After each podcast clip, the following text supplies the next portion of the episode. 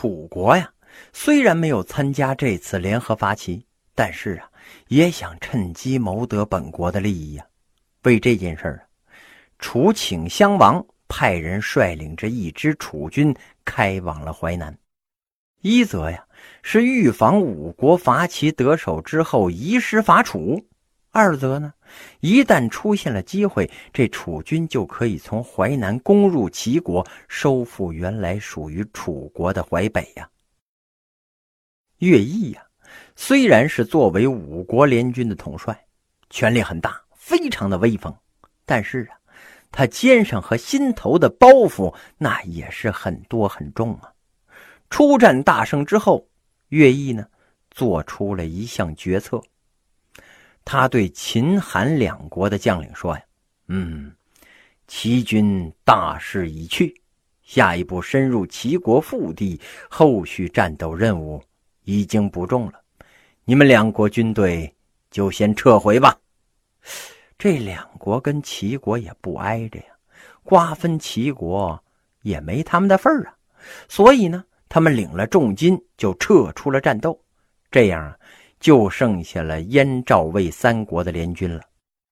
乐毅啊，就把这三国联军分兵使用，让魏军呢攻取原来属于宋国的地盘，让赵军去攻取原来属于中山国的地盘。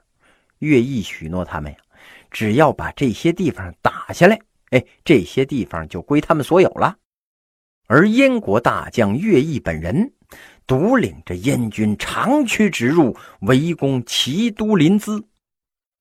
乐毅之所以在灭齐的关键时刻分散兵力啊，主要是为了避免战后各国为利益的分割产生矛盾。乐毅认为啊，五国伐齐，燕国才是东家呀，其他四国那都是辅助。如果这笔账留到战后再算，那可就不好办了。不如趁这锅肉还没有完全煮熟啊，提前把那哥几个支开，肥肉 嘿留给燕国独家享用了。这乐毅率军兵临城下，齐闵王啊组织了一场保卫战，结果还是被击败了，只得出逃啊。最后呢，嘿就死在了外边。连燕昭王都没有想到这么容易就攻破了齐国呀。还不到一个月呀！哎呀，这个胜利来得太突然了。燕昭王是异常的兴奋，跑到了稷上慰问军队，并封乐毅为昌国君，哎，让他做占领区的最高长官。齐国的国都虽然被占了，但是齐国并没有灭亡啊。为了扩大战果，乐毅是兵分五路，一路留守临淄。另外四路呢，分别攻打齐国的另外四都啊，即墨、莒、高唐和平陆。齐国的五都建制，实际上呢是把国家分为了五个大区，哎，每个大区呀都设一个最高长官。随着齐国掠夺的土地和人口不断的增加，这五都辖区范围啊也是经常的扩大变化。乐毅坐镇临淄，统一指挥调度五路燕军呢。不到半年呢，燕军攻下了齐国七十多座城池。乐毅呢，在新占领的齐国土地上设立了郡县，统归燕国中央政府管理。为了笼络齐国有名望、有势力的士大夫，这乐毅啊，分封了许多齐国的士大夫。燕国大军呢？在齐国不打仗的时候，嘿，那也不闲着呀，到处抢劫呀，以报当年的奇耻大辱。乐毅呀，把燕军搜刮来的大量齐国的宝物和出了名的齐国美女，通通的运往了燕国，供燕昭王和燕国贵族们享用啊。就算是普通的燕国百姓，哎，也都在一系列的破齐大捷之中发了横财呀。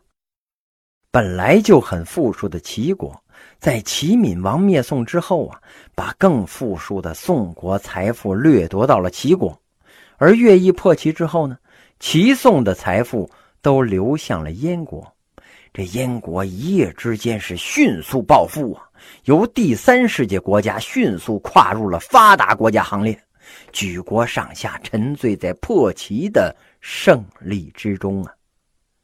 局势发展到这个时候啊，燕昭王的心情前所未有的好啊！哎呀，多少个不眠之夜的等待啊，终于报得了大仇。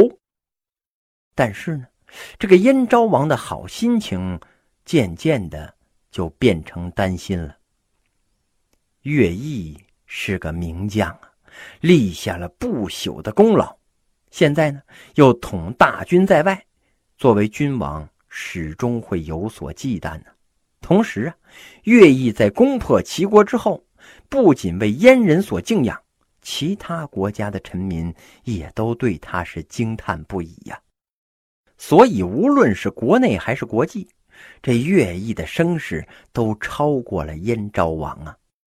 各国都知道燕国有个乐毅，而不知道有燕昭王啊。这燕昭王。那是难以容忍的，也就在这个时候啊，开始有人在燕王的面前说这个乐毅的坏话了。